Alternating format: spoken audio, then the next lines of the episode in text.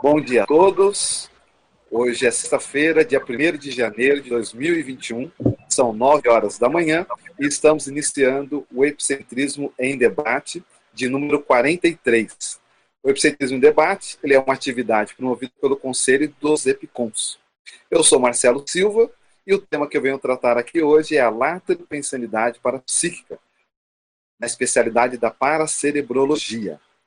Eu gostaria de fazer um convite, envie suas perguntas, dúvidas, exemplos, para que possamos debater a respeito desse tema. Tá bem?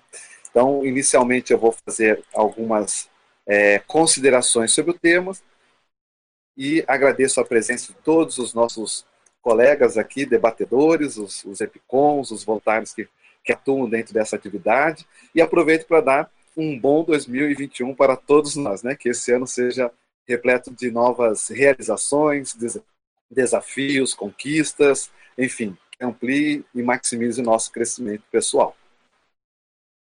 Então, o, o tema do verbete, lateropensenidade parapsíquica, a definição.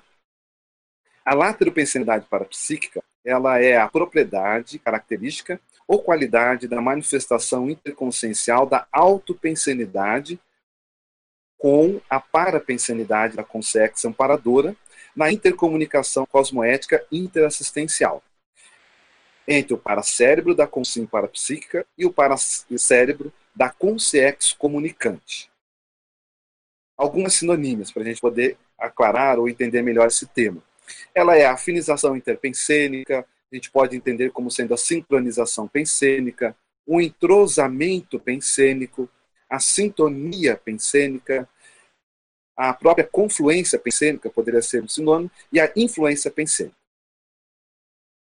Do ponto de vista da contextualização desse tema, né? por que, que eu tenho interesse por esse tema? Gosto muito da própria área da comunicação. Comunicação é um dos trafores que eu tenho, até um trafor que eu tenho em termos de, de manifestação. E toda comunicação interconsciencial, ela passa pela pensenidade, de paracérebro a paracérebro. Que a rigor é sempre a base da intercomunicação. O transe parapsíquico, que é um dos temas de, interesse e desenvolvimento do epicentrismo, do epicom, ele também é um tipo de expressão dessa intercomunicação interconsciencial. E nesse momento se expressa ali a interconscienciologia, ou seja, a interrelação da sua conscienciologia, da intraconscienciologia, de como que você compreende, vivencia, aplica esses conceitos da conscienciologia na sua vida, com o outro micro-universo da consciência comunicante, que é a intraconscienciologia da outra consciência.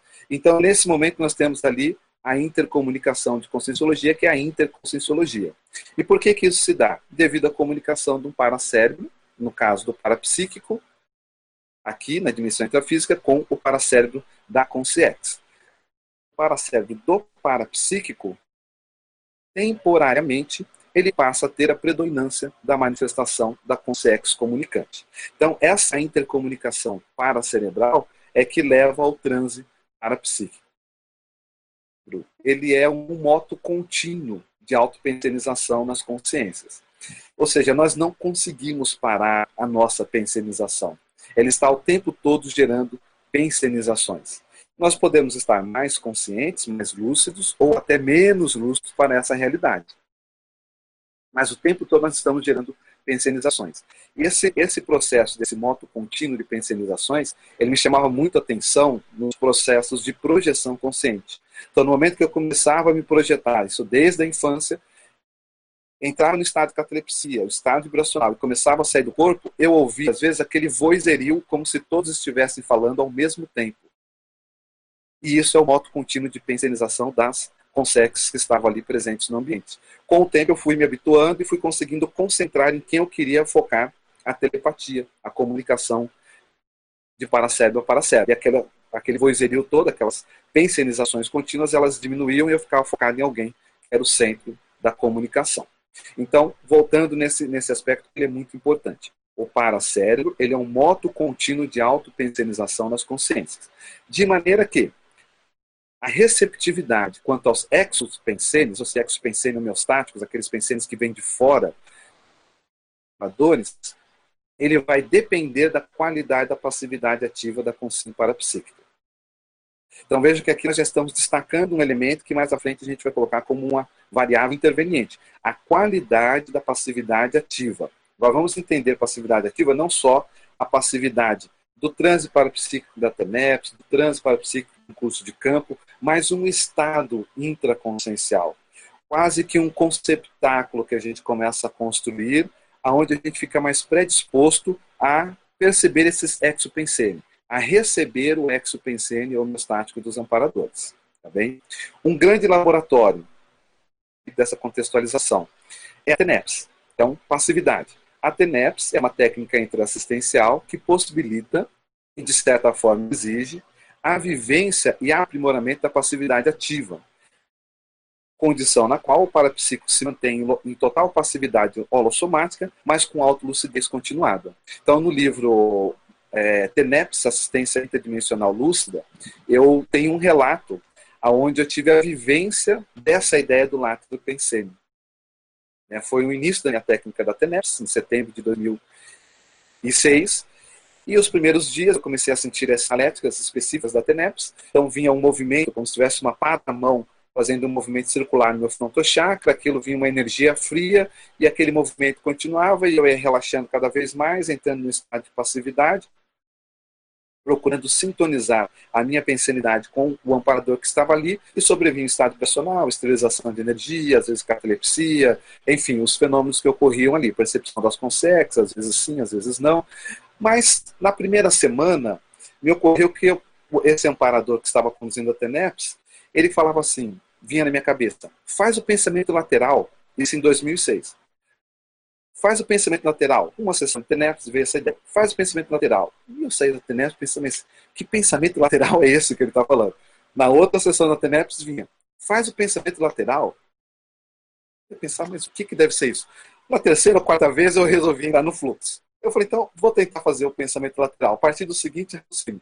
Bom, se eles estão falando com tanta naturalidade, faça o pensamento lateral, é porque eu devo saber o que, que é. Então, no meu paracérebro, deve ter na minha memória o que, que é esse procedimento do pensamento lateral. E aí eu comecei, dentro do movimento de esterilizar energia, é, entrar no estado de pacificação, permitir esse entrosa, entrosamento com o amparador, eu comecei a ter uma, uma lateralização de uma imagem. É como se misturasse nesse momento aquela técnica das fugas projetivas. Então, havia. Começou a surgir tudo naturalmente, tá? Foi que eu forcei, eu só pensei, eu vou entrar nessa, nesse negócio que eles estão falando de pensamento lateral. Me surgiu como se fosse uma tela circular no meu lado direito, e ali começaram a aparecer algumas imagens. À medida que eu focava naquela imagem e ao mesmo tempo eu estava relaxando, esterilizando energia, isso potencializou todo o fenômeno de estado de transe. E aí veio a semi-possessão benigna do amparador, no início era uma consex de origem americana, ele era um ex-bombeiro muito forte. Eu entrei naquele estado de transe muito intenso, comecei a descoincidir, minha para-cabeça saiu, todo o meu quarto ficou translúcido e eu via um corredor de jovens vindo e aquilo era banhado com energia e aqueles jovens todos vindo e recebendo aquela energia e nesse momento eu saí do corpo. E aí eu vi esse bombeiro, eu voltei um pouco, depois eu voltei. E então eu pensei, puxa, então isso daqui é o pensamento lateral. E desde 2006 então eu fiquei interessado por essa temática do látero pensene para o psíquico, que mais à frente a gente vai falar quando que ele foi proposto. Tá? Então, a TENEPS, é, para mim, é um dos grandes laboratórios para a gente treinar, desenvolver, aprender a vivenciar a látero pensenidade parapsíquica de maneira homeostática, sadia, porque ela influencia a gente o tempo todo. Nos processos de transe iniciais, aí tem o cicerone, né? no caso ali, o amparador da TENEPS, é, há sempre um processo de alguém que faz à frente, né, que funciona como um amparador cicerone, que comanda prioritariamente esse entrosamento paracerebral com o parapsíquico. E esse comando vem a partir dessa latero-pensenidade. Como que eu percebi comigo? Então, aqui eu descrevo bem como que eu percebo comigo, isso pode variar de pessoa para pessoa, mas eu vejo que tem um núcleo de manifestação muito séria aqui. Eu percebia que a ideia que estava ecoando fora por exemplo, a, ideia pensenizada pelo amparador, que é a ideia falada, ela começava a ecoar na minha cabeça, com essa frase: faça o pensamento lateral. À medida que ia aprofundando a conexão com o amparador, entrando na semi-possessão sadia, aquela ideia que era articulada fora, ela começava a ser gerada dentro da minha própria cabeça, como se fosse eu pensionizando aquilo diretamente. Então, esse mostra, aqui é uma demonstração do processo desse entrosamento, dessa sintonia, dessa confluência entre a consex comunicante e a consim parapsíquica. A ideia está ali, gravitando, a gente começa a ter essa recepção, que é o exopensene, que vem chegando à cabeça como se fosse uma fala telepatizada, articulada, e daqui a pouco essa fala vai entrosando, entrosando, e ela passa a ser o próprio pensamento do parapsíquico temporariamente. Tá? E aí me surgiu, quando eu comecei a dar mais atenção nesses detalhes, perceber como que ocorria, essa ideia da, da questão do tempo. Vai considerar, nesses casos, a influência do tempo e da paracronologia. Pois o tempo da ideia pensionizada ele é diferente do tempo da ideia falada. Então, no momento que ele estava ali fazendo uma pensionização, um amparador, então vem esse ex-pensene, até ele entrosar com a minha cabeça, com o meu paracérebro, e eu conseguir articular no meu mecanismo vocal, que é a fala, existe um tempo, tanto um tempo cronológico como um tempo paracronológico. E é nesse, nesse gap, nessa lacuna, que muitas vezes podem surgir as interferências anímicas do parapsíquico. Os ruídos mentais, a adaptação da ideia inspirada, a própria ideia que foi telepatizada ou captada pelo parapsíquico. Então é interessante porque isso daqui também me lembra até um, um, tema que a professora Marina sempre toca, eu sempre a vi tocar, que é aquela questão da que a gente vai na metade do caminho e o amparador vem na outra, as barreiras recíprocas, as dificuldades recíprocas. O amparador quer entrar em contato com a gente, a gente quer entrar em contato com ele. Só que existe um gap dimensional e existe também esse gap paracronológico que eu percebi dentro dessa, dessas vivências. Então vale a gente considerar isso, porque é nesse gap que às vezes a gente vai ter a adaptação da ideia que foi captada. E a ideia às vezes não sai 100% fidedigna exatamente o que a Consex estava pensando, mas sai aquela adaptação da inspiração. Tá? Isso, por que, que eu quis destacar isso? Para mostrar o quanto que é complexo esse fenômeno da intercomunicação consciencial, quando se pensa a respeito da presença de mais consciências comunicantes no entorno do parapsíquico. Então, ali eu trouxe o exemplo do amparador de Teneps comigo lá em 2006, setembro de 2006, dia 6 de setembro de 2006. Era um amparador, estava me auxiliando a entrar no transe parapsíquico, na sempre-possessão da Teneps, para fazer a assistência dessa técnica.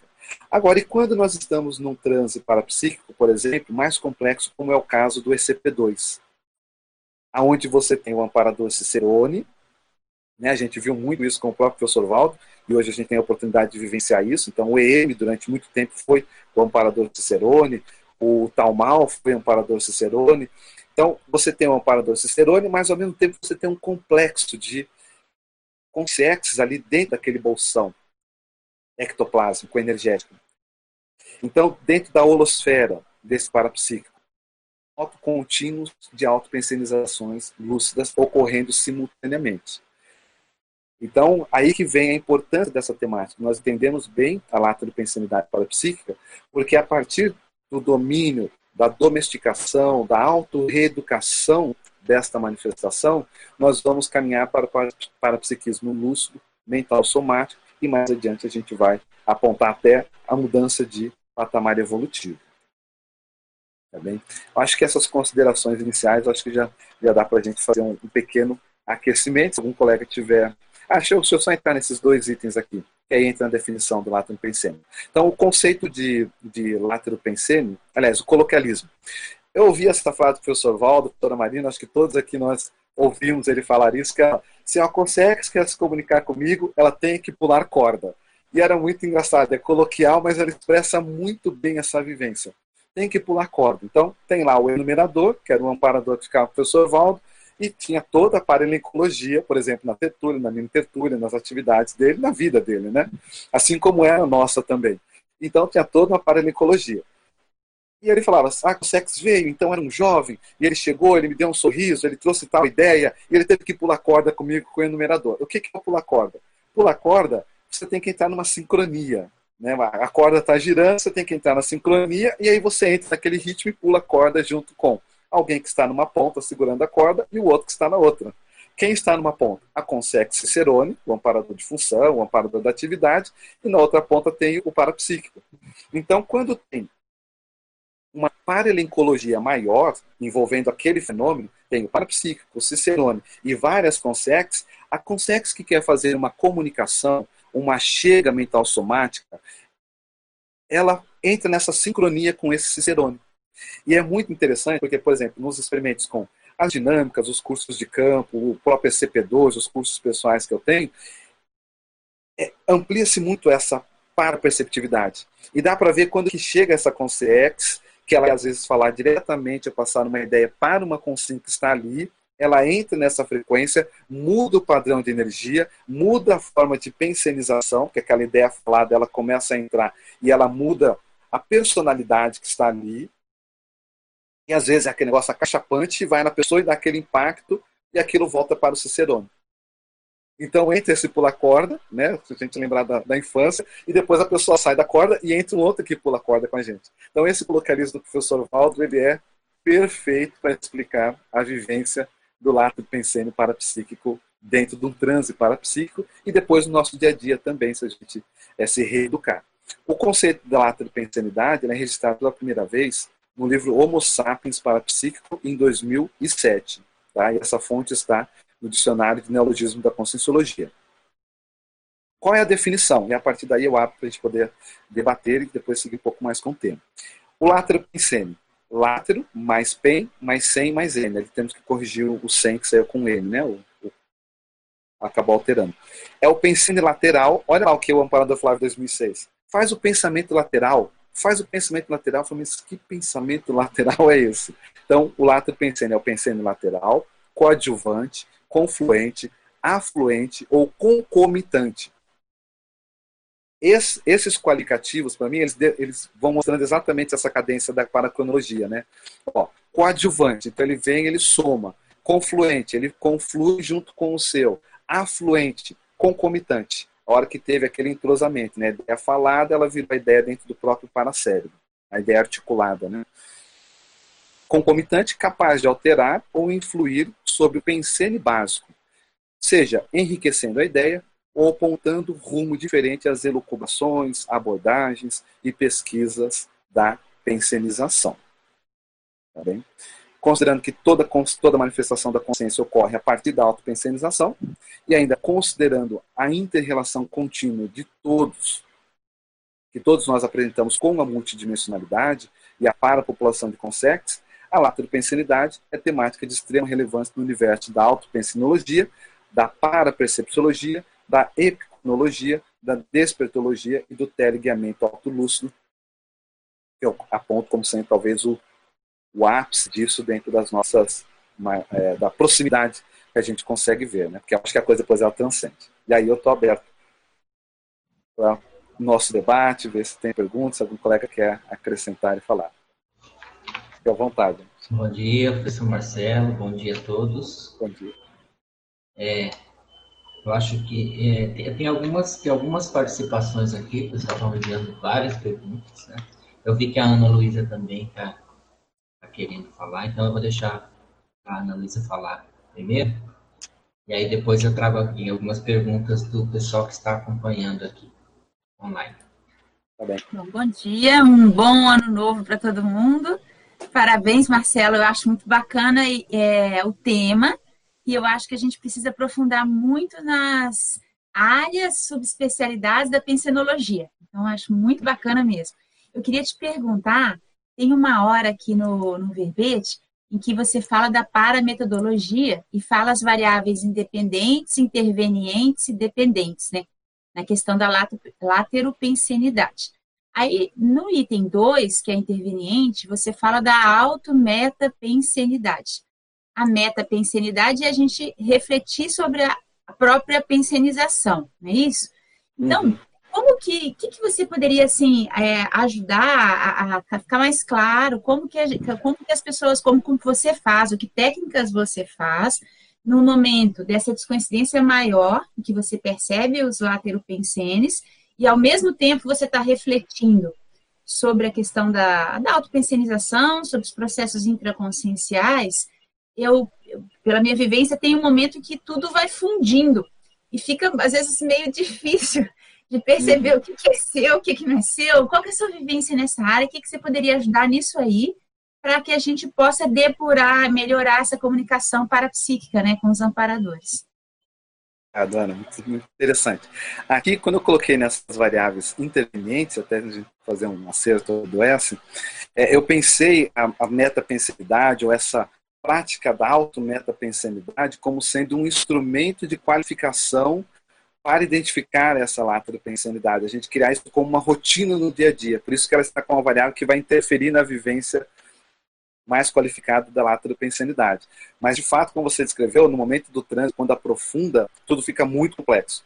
Então, nesse momento, o que eu vejo que pode ajudar e que me ajuda? É a capacidade de fazer a divisão de atenção.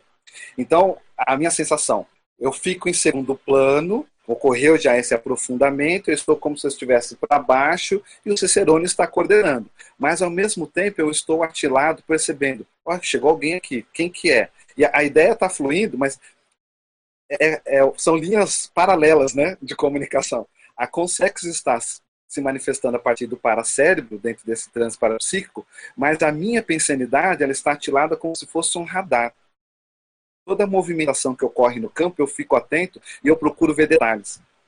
Esse processo do detalhismo é outro aspecto que, que ajuda muito.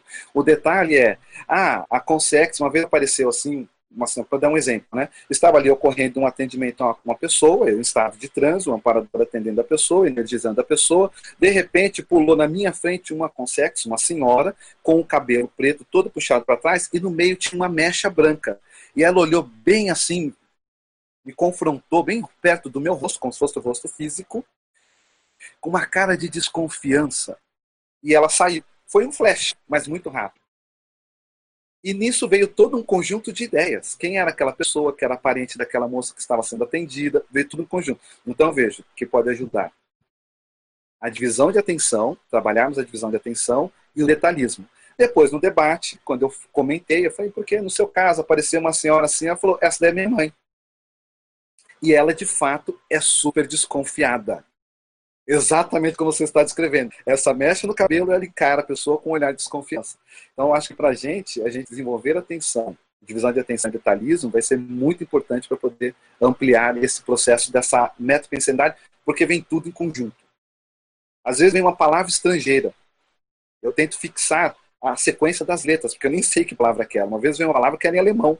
Assim que eu voltei, eu peguei e coloquei na ordem. Tinha uma pessoa da Alemanha que estava fazendo o curso fui no atendimento dela e ela foi ver alemão arcaico, tinha um significado que agora não lembro, mas assim, de 1700 e pouco.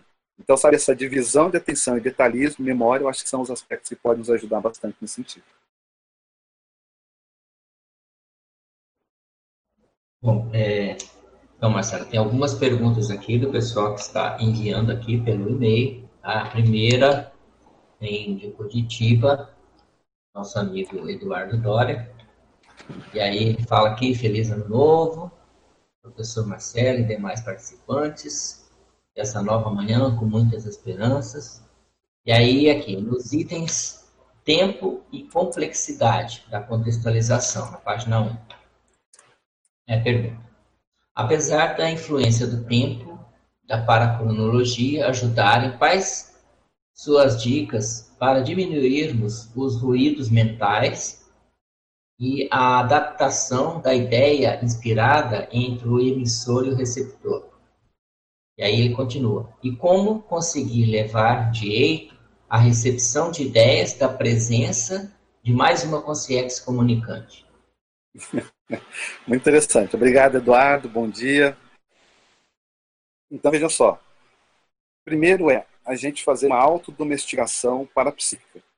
Conseguir seguir o fluxo do amparador sabe? Para isso, a pessoa precisa ter um certo nível de autoconhecimento bioenergético, de autodomínio bioenergético, de conhecimento da sua sinalética, de percepção de sinaléticas de amparo, para a pessoa ter autoconfiança de entrar nesse entrosamento mais visceral.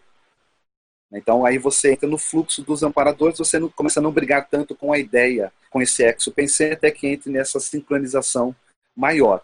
Então esse tempo ele vai maturando com as experiências, aí eu estou falando do tempo cronológico aqui intrafísico, quanto mais experiências a gente vai tendo, seja na TENEPS, em experiências que você está fazendo no seu laboratório é, conscienciológico, ou em cursos de campo, enfim, você vai maturando essa, essa fluência, essa autoconfiança, esse entrosamento com o amparador. O, o outro aspecto que eu vejo que é importante é aumentar a auto-organização. Então, essa complexidade, ela exige do parapsíquico que ele aumente a, o nível, seu nível de auto-organização. Para ele conseguir dar conta de ter esses aportes, essas percepções, sem que ele se desequilibre. Que ele mantenha a conexão com o amparador Cicerone, mas ao mesmo tempo o radar dele está captando as informações ao, ao, no seu entorno. Então, eu acho que esses dois aspectos eles ajudam bastante. A maturação da experiência e o aumento da auto-organização para que possa ampliar essa, esse aprofundamento e, ao mesmo tempo, pegar as, as variáveis. E o terceiro é que eu destaquei a questão da autoconfiança, né, da pessoa com, essa, com esse aumento de experiência, ela também ampliar o nível de autoconfiança para entrar dentro desse fenômeno de maneira mais despojada, mais aberta, mais tranquila. E essa tranquilidade auxiliar nesse trânsito parapsíquico. Agora, por outro lado, uma técnica que pode ajudar é a técnica tábula rasa. Então, fazemos uma tábua rasa, aprender a fazer essa limpeza mental. Deixar na sua tela mental, do seu cérebro, uma limpeza total. Porque aí você criou um conceptáculo para esses exopensenes que vão chegar e não ter tantos ruídos. Outro aspecto que tem me ajudado muito, que eu até coloco aqui paper, a questão de escrever pensatas, e coloquei como variável interveniente.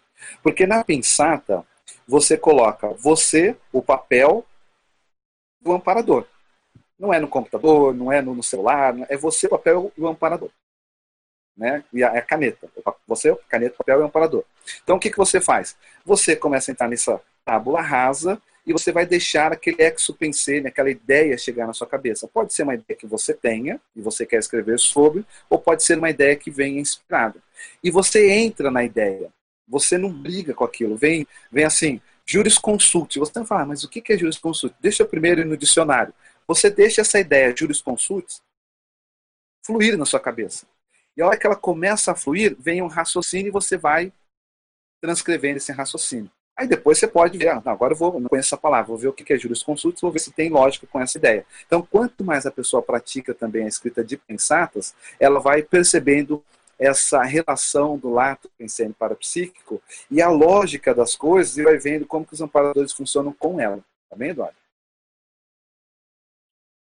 Marcelo, Diga lá. É, o que você acabou de relatar, a gente poderia dizer que é o silêncio mental? A pessoa aprender a fazer isso, para ela não ficar confusa, ela tem que ter, saber a hora, falar, vou fazer silêncio mental. É isso. Você é, exatamente. Isso é a reeducação que a gente precisa, né? Porque como nós somos um modo contínuo de pensamilações e a multidimensionalidade é uma constante na nossa vida, e é de todas as pessoas, sejam conscientes ou não, ela está sob um mar de, de pensenes e aquilo vira um, um trem desgovernado, dependendo da pessoa. Então ela conseguir sintonizar, igual acontecia, que eu começava a sair, eu começava a ouvir aquele vozerio, eu falei, gente, mas que bagunça que é esse extrafísico? não tem educação aqui, todo mundo fala ao mesmo tempo. Não, o deseducado era eu. Que, que não sabia focar.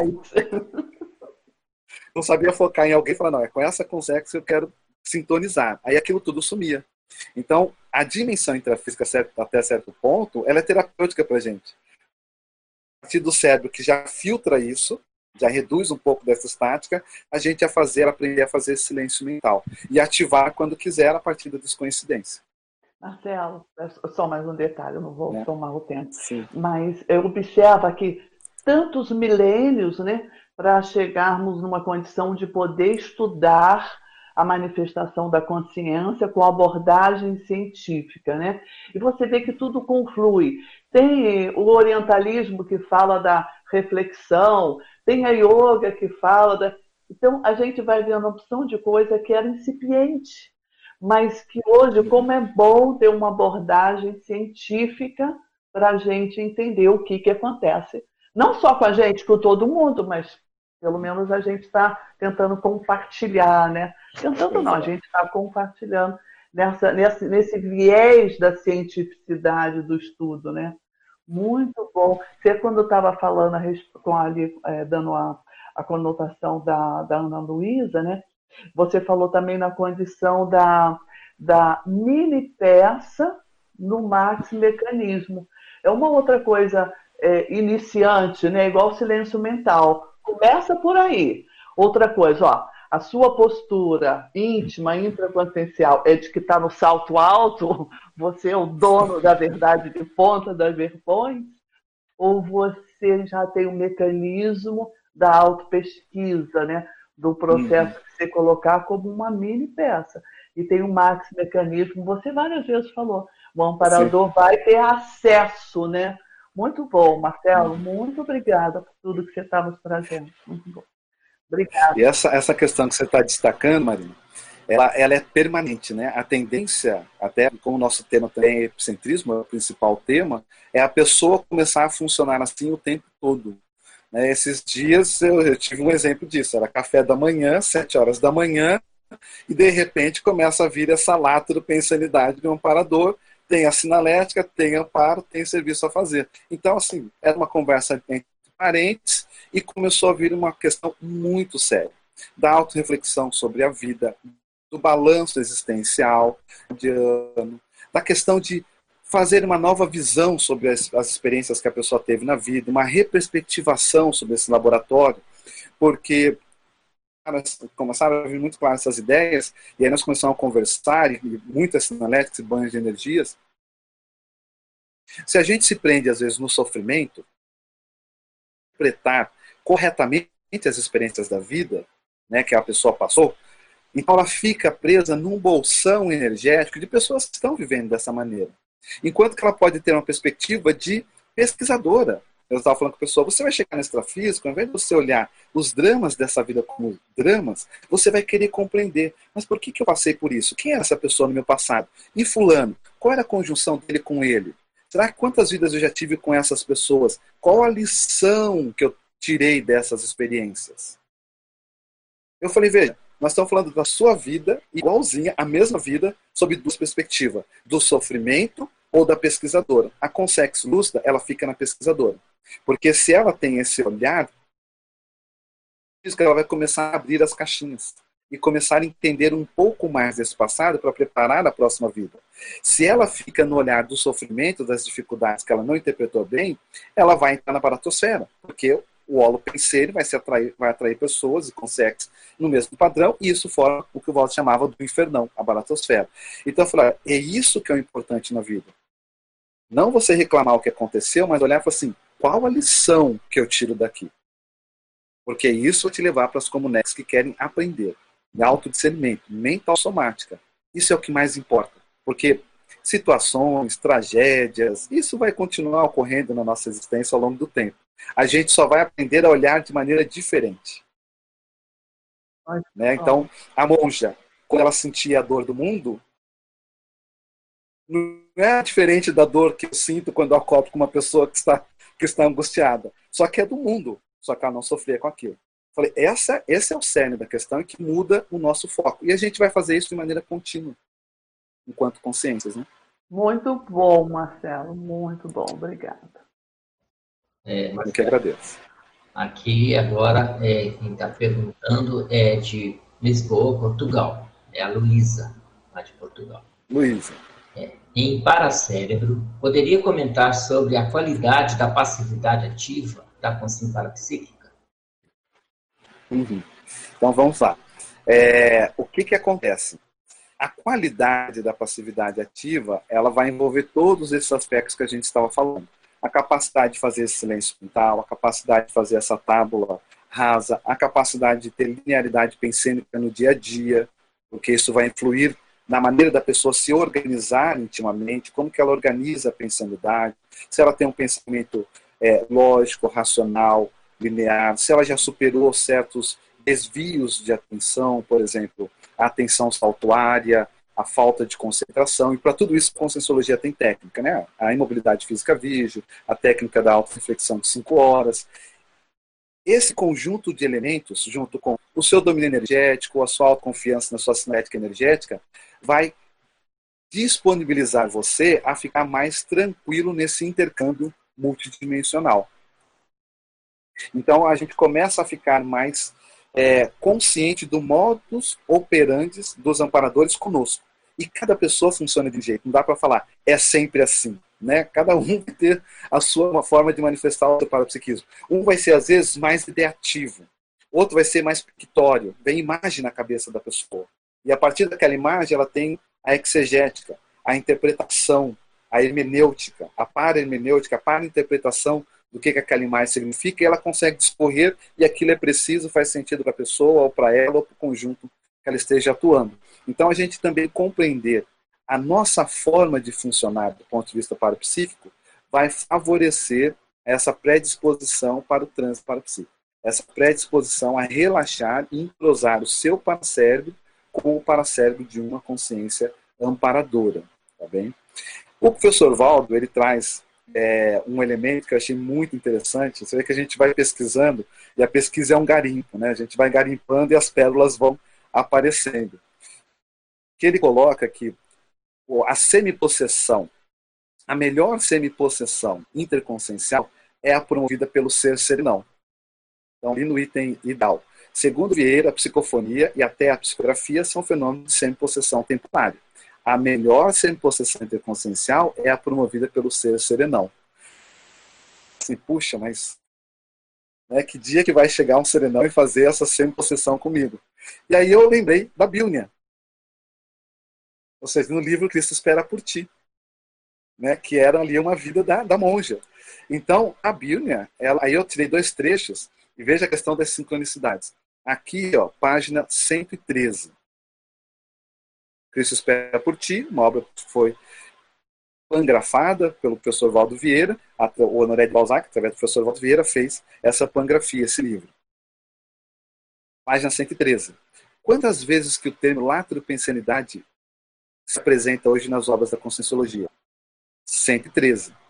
Me chamou a atenção esses dois itens né, porque veio o garimpo da lembrança da Bíblia, da importância daquela vida curta, mas dentro de um contexto grupal que envolve a gente hoje, na época de Carcassone, enfim, e que reflete na gente até hoje, tanto que o livro foi escrito, foi feito comentário, a gente teve curso sobre ele, demonstrando essa manifestação da sem-possessão ideal, né, que seria de uma, uma consciência serenona.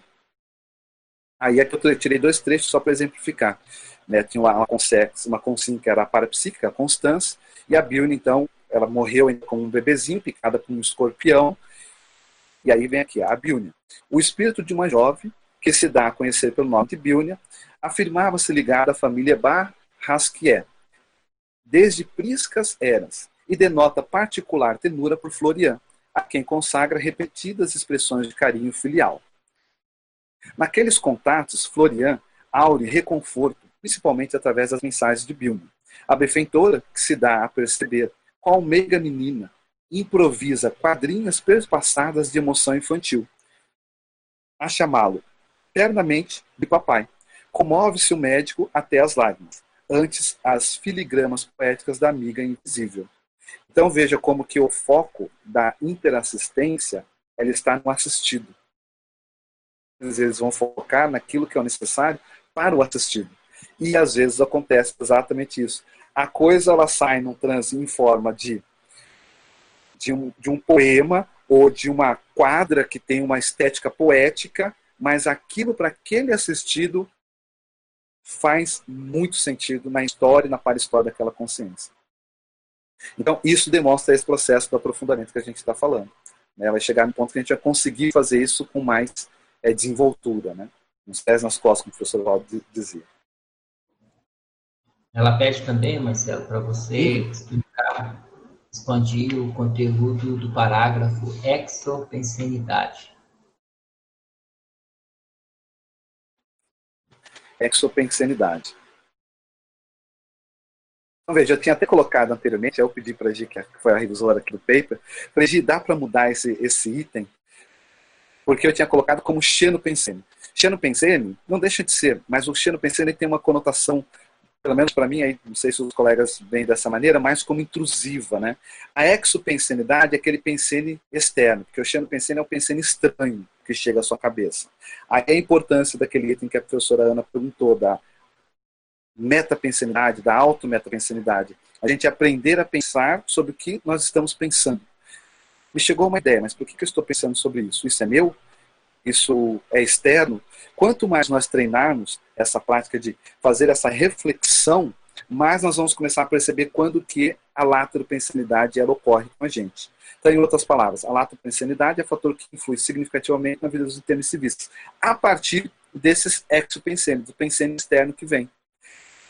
Nós estávamos, vou pegar um exemplo, por exemplo, na minha faculdade, 1997. Certa noite, não tive a última aula, saí mais cedo, eu estudava na Universidade de São Judas, na Moca, e de lá até o metrô eram 15 minutos andando a pé, e eu fazia esse trajeto normalmente a pé. Aí eu saí mais cedo, falei, ah, hoje eu saí mais cedo, eu vou pegar o, o transfer até o metrô. Aí eu pensei, ah, mas se eu estou mais cedo, por que eu vou pegar o transfer? Eu vou a pé todo dia. Resolvi ir a pé. Estou atravessando uma via, veio na minha cabeça. Atravessa na outra esquina. Parou o fluxo de carro na avenida. Eu falei, vou atravessar aqui mesmo. Entrei naquela rua. Ao começar a seguir, na minha frente tinha um outro rapaz. Surgem dois rapazes, grudo na mochila do rapaz, é um assalto. Então veio o exopensene. Veio o exopensene. Pega o transfer. Eu não peguei. Atravessa na outra esquina parou o trânsito, eu falei, vou atravessar aqui mesmo. O que, que eu fiz? Eu já conheci energia, naquela hora eu comecei a fazer estado vibracional, não vi como que eu pudesse entrar naquela situação e passei como se eu tivesse passado invisível a situação. Eles arrancaram a mochila do rapaz, saíram correndo, o rapaz veio, eu falei, não, tá tudo bem com você? Então ali é a manifestação viva o tempo todo com a gente que ocorre da lateropensanidade. Possivelmente os amparadores inspiraram, vai de trânsito, o trânsito ia me deixar na porta do metrô. Poderia ter nem passado por nada disso atravesse noutra rua. E não foi. Então a gente aprender a ver isso é importante porque isso influi na gente o tempo todo.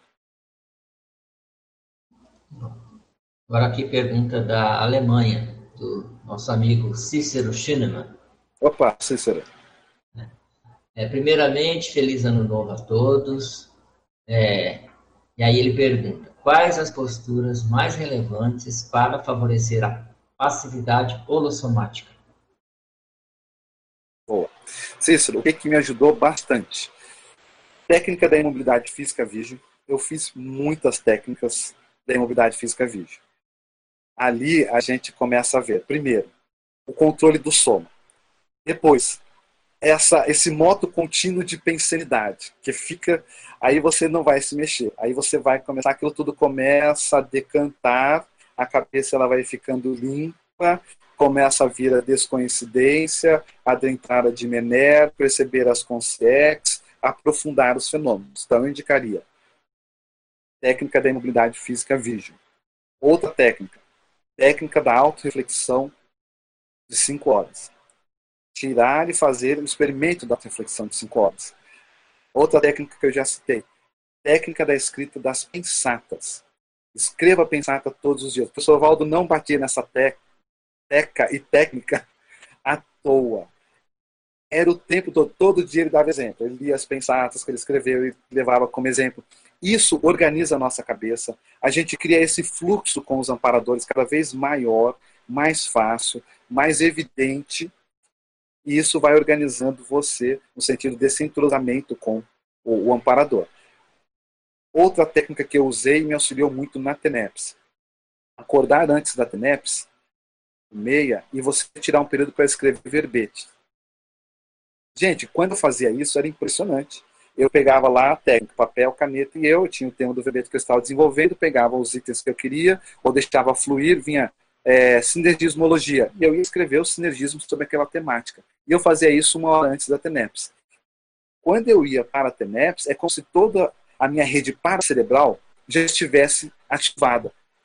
E ali o transe para a psique os fenômenos que decorriam eram muito, muito mais profundos.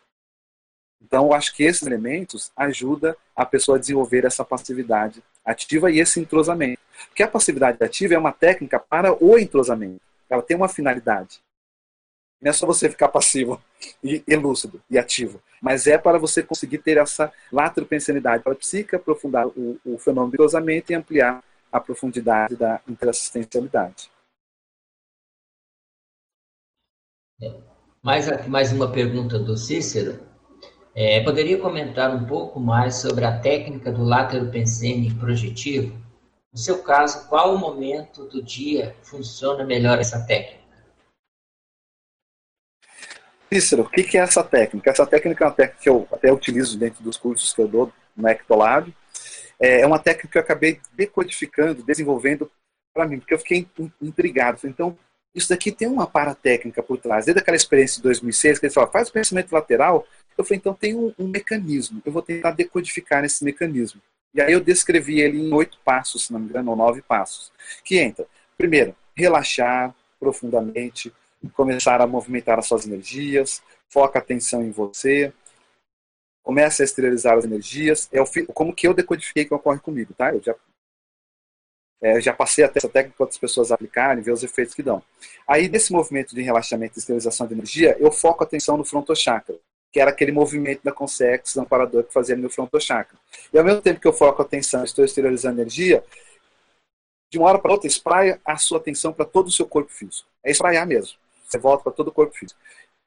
Volta a sentar no frontochakra, esteriliza energia, foca no frontochakra, espraia a atenção em todo o corpo físico. Depois de um tempo você está fazendo isso, aí eu crio, nessa técnica da, das fugas imaginativas, essa tela que eu via, que ocorreu espontaneamente, como se fosse uma tela lateral aqui superior do meu lado direito e começa a criar uma imagem de uma fuga, como se eu estivesse indo até a porta ou indo atender alguém e ao mesmo tempo espraia atenção no corpo, esteriliza a energia, volta, foca a atenção no frontochakra e aquela imagem começa a funcionar simultaneamente. Quando eu faço isso, isso em pouquíssimo tempo me leva para um estado de transe. Aí o que, que acontece? Primeiro vem um banho energético muito intenso que faz zoom, quando esse banho ocorre, eu, eu sei que eu cheguei no ponto. Ali eu deixo tudo isso e fico atento só no banho energético. Porque vai vir o segundo, vai fazer zoom. Vai vir o terceiro, vai fazer zoom. E aquilo vai aumentar, vai me colocar em estado vibracional espontâneo. A catalepsia, no momento que vem a catalepsia, então começa a vir a clara audiência, a clara evidência, e aí é só eu começar a fazer o movimento para sair do corpo. Se eu não consigo sair diretamente, eu tento rolar. Se eu não consigo rolar, eu tento dar uma cambalhota. Se eu não consigo sair dando cambalhota, eu tento afundar eu faço todos os procedimentos mentais que possam impulsionar minha psicossoma para fora. Por isso que eu coloquei como técnica do latripensene projetivo, que auxilia a entrar no estado transicional. Tá? E aí depois a gente pode até disponibilizar esse, essa técnica descrita. E pergunta também qual o horário, o período do dia que é mais. É. Ah, o momento que eu aplico essa técnica é o momento que eu vou buscar aplicar a técnica projetiva, seja quando eu vou dormir, seja quando eu estou em alguma atividade de curso, que às vezes a gente tem o privilégio de ficar no campo, a gente vai no CP2 de um colega, de um EPICOM, a gente fica lá no campo. Aí eu aproveito, aplico essa técnica, porque eu sei que ela me potencializa esse estado transicional. Agora aqui uma pergunta lá do, do chat, é, da Kátia. É, professor Marcelo, quando uma pessoa identifica um possível látero pensene cosmoético, de que maneira ela poderá pesquisar para concluir ou não se é látero pensene é ou se é seu? Muito interessante e complexa a pergunta, mas vamos lá. Vamos tentar contribuir com alguns elementos. Primeiro, eu já dei, por exemplo, é, aquela questão do jurisconsulte. Consulta. Veja se a ideia que veio na sua cabeça, se ela faz parte de coisas habituais, se a linguagem é habitual a você, se a maneira de estruturar essa ideia é a maneira que você estrutura habitualmente. Então você vai começar a perceber que tem coisas que vão fugindo ao seu padrão. Aí você identifica o látero pensene. Porque o látero pensene, ele é confluente, ele é coadjuvante, ele soma com você. Entende? Então você tem o seu arcabouço informacional, mas você tem um acréscimo. É, são esses detalhes que vão denotando para você a diferença da maneira de você pensar e funcionar e daquela ideia que veio. E aí você começa a ler a característica da consciência que estava ali. Às vezes vem uma ideia que é de altíssimo padrão intelectual. Você fala, uau, mas não é habitual eu pensar dessa forma, eu escrever com essa linguagem, com essas palavras rebuscadas ou com essa profundidade. Então você já fez uma conscienciometria da consex que esteve interagindo com você. Às vezes vem um processo que ele é mais coloquial. É o tipo de comunicação daquela consciência. Ela tem essa coloquialidade que faz uma empatia mais profunda em determinados grupos. A partir desse detalhismo da nossa escrita e dessas ideias que vão fugindo ao nosso padrão, a identificar a paralencologia que, com, que nos conforma, que nos envolve, que atua com a gente. Tá bem? Agora aqui, pergunta da Jussara Ramos, de Foz do Iguaçu. Marcelo, tem casuísticas de lateropensenidade associadas à aplicação de arco voltaico? Há características específicas na lateropensenidade nesses momentos? Essa pergunta muito é, propícia, porque quando nós estamos aplicando o arco voltaico, então coloca lá o palmo chakra da mão direita no fronto chakra da pessoa e o outro palmo chakra, a mão esquerda, ali no cal chakra. E a gente começa, como o professor Valdo, solta os cachorros, né? Solta os cachorros, começa a esterilizar energia e vai entrando né, no universo da pessoa. Daqui a pouco vem aquela presença do amparador e você sente aquele afluxo, aquele aporte de energia. Quando eu percebo isso, eu entro nessa sintonia. Eu mudo a minha frequência de eu estar exteriorizando e eu procuro entrar em sincronia com esse amparador para entrar nessa energia dele.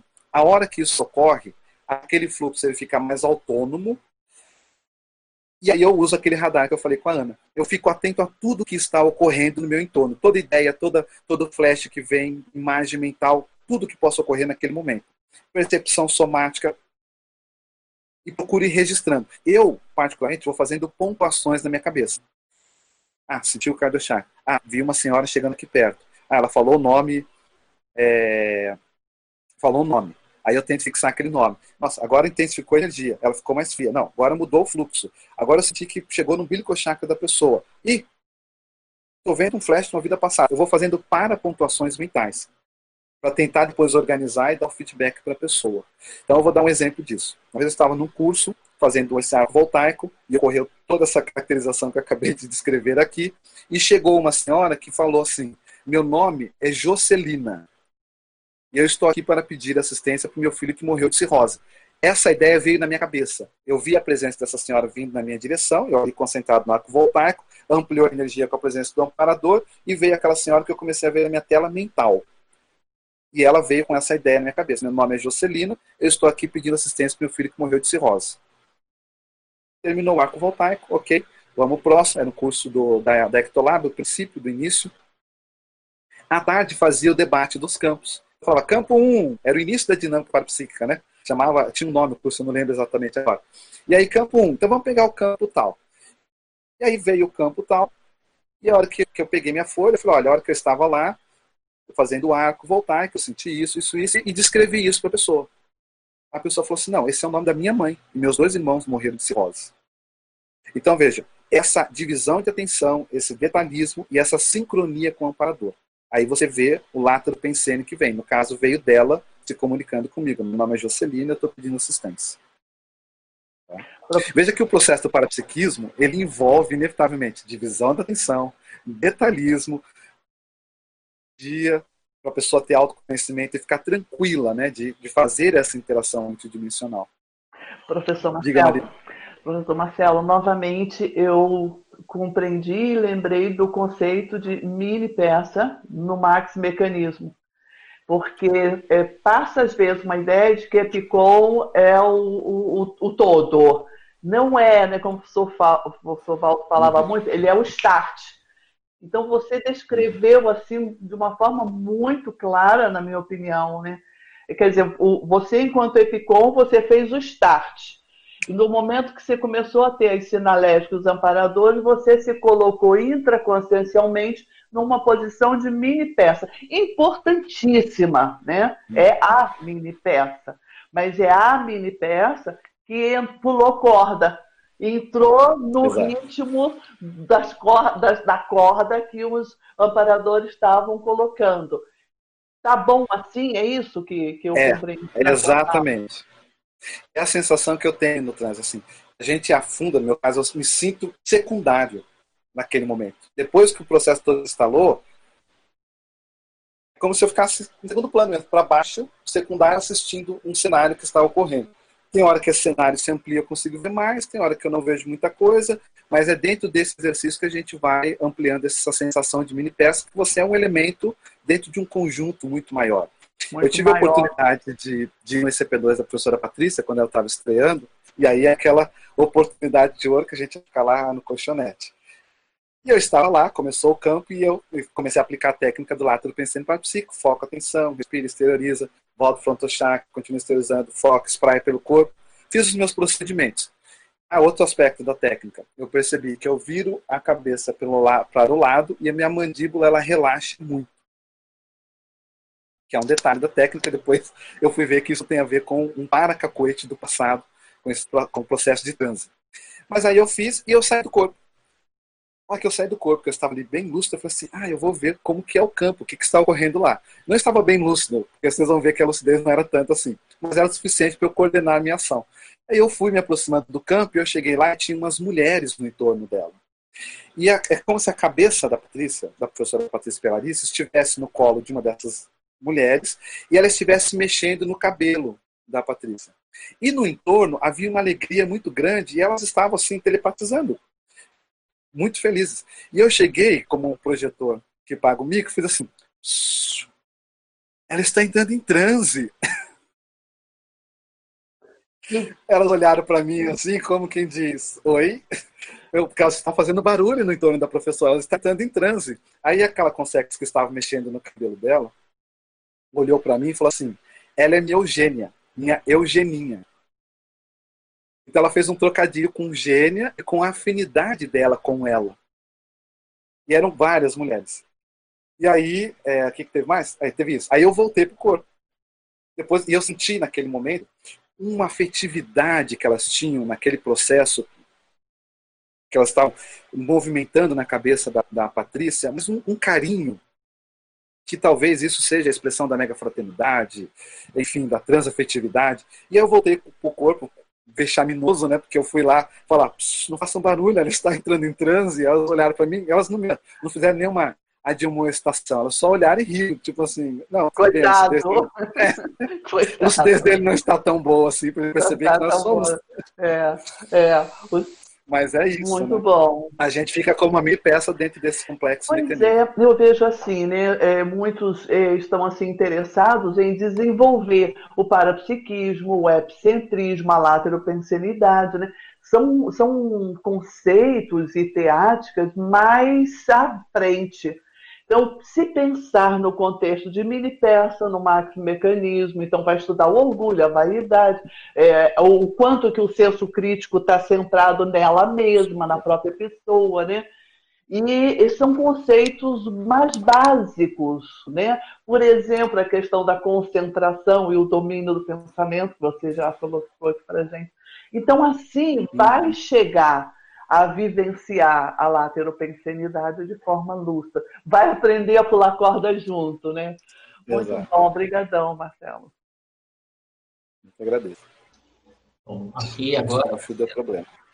É uma pergunta de Curitiba, da Adriana. Professor Marcelo, parabéns pelo tema abordado. Primeiro, uma curiosidade. Você conhece os estudos de Edward de Bono sobre pensamento lateral? E a pergunta dela. Gostaria que você abordasse a relação entre a lateropensanidade parapsíquica e o desenvolvimento do abertismo consciencial e a autocosmovisão. Vamos lá. Conheço o pensamento lateral do Eduardo de Bono. A, a, diferença que eu vejo no nosso caso é que a gente não está pensando só no pensamento, nós estamos tratando do pensamento, que envolve pensamento, sentimento e energia como manifestação indissociável da consciência. Né? Então, acho que esse é o, o aspecto aqui bem, bem sério, até para diferenciar a nossa abordagem perante a dele. Hernani, desculpa, qual foi a segunda parte da pergunta? Meu fio aqui está falhando, eu estava dando atenção para tentar resolver. Ela perguntou do Debolo, depois ela pediu para o microfone está fechado. Desculpa, esqueci de abrir o microfone. Vamos lá. Sem problema. É, gostaria que você abordasse a relação entre a lateropensenidade parapsíquica e o desenvolvimento do abertismo consciencial e a autocosmovisão. Perfeito, ótimo. Então veja só, é, a gente vem tocando no assunto desde o início, né? Essa divisão de atenção, a concentração, a capacidade de fazer o silêncio mental, a tábula rasa, o desenvolvimento do domínio energético, a autossinalética energética com a autoconfiança parapsíquica. Então, no momento que a gente vai desenvolvendo com a experiência esse conjunto de atributos, de competências, nós vamos ampliando o nosso nível de autoconfiança parapsíquica, que nos permite ficar mais aberto para essa interação, para ter essa intercomunicação paracerebral, uma consciência amparadora que vai começar a entrosar com a gente, vem aquela ideia articulada que vai entrosando até virar uma ideia falada no nosso cérebro. Então aquela ideia praticamente ela é quase que nossa, como se ela estivesse sendo fecundada dentro da própria cabeça, né? E, sai a articulação na comunicação. Dentro desse fenômeno, quando a gente está mais relaxado, mais tranquilo com isso, é que é possível ocorrer o extrapolacionismo. Porque como vem com sexos de diferentes matizes ou diferentes patamares evolutivos, em função dos assistidos, não em função da gente, né? Voltando lá na tecla da mini peça, em função dos assistidos, a gente tem extrapolação. A gente tem extrapolação de sentimentos, às vezes entra em padrões de sentimentos que a gente nunca vivenciou. Fala, uau, o que é isso? Extrapolação de ideias, vem ideias para a nossa cabeça, por exemplo. Eu e a professora Renata estamos escrevendo um livro de pensatas, junto com um grupo. E a gente agora está fazendo a revisão das pensatas dos autores, dos, dos ortopensateiros. E a gente estava semana, uma semana e meia mais ou menos trabalhando com um e começaram a me vir ideias sobre a questão da teleologia. A teleologia, ou teleologismo, é, é quando é uma filosofia que diz que tudo tem um sentido, uma finalidade. E ela vem lá de Aristóteles, é uma discussão da filosofia a gente está discutindo uma pensata. Começaram a me vir ideias sobre isso. E aí começou a fluir ideia. Eu falei assim, gente, mas a conscienciologia ela tem uma teleologia, que a gente vê um sentido na evolução. Mas qual a diferença, e aí eu colocaria um qualificativo, da parateleologia para a teleologia aristotélica? Então, veja, em função daquela pensata, do trabalho assistencial que nós estamos fazendo com cada um dos autores de revisar, os amparadores que estão atuando com a gente, eu tive uma extrapolação, porque isso não faz parte do meu dia a dia. Eu peguei um papel do lado, comecei a escrever, eu comentava algumas coisas, eu falei, bom, eu tenho uma tarefa de casa. Vou estudar a teleologia, ver mais profundamente esse assunto, para eu ver qual a diferença que existe dentro da conscienciologia, que é uma teleologia evolutiva. Então, eu penso que esse esse caminho, esse, esse trajeto é importante. A autoconfiança para a psíquica amplia o seu abertismo, que possibilita a extrapolação.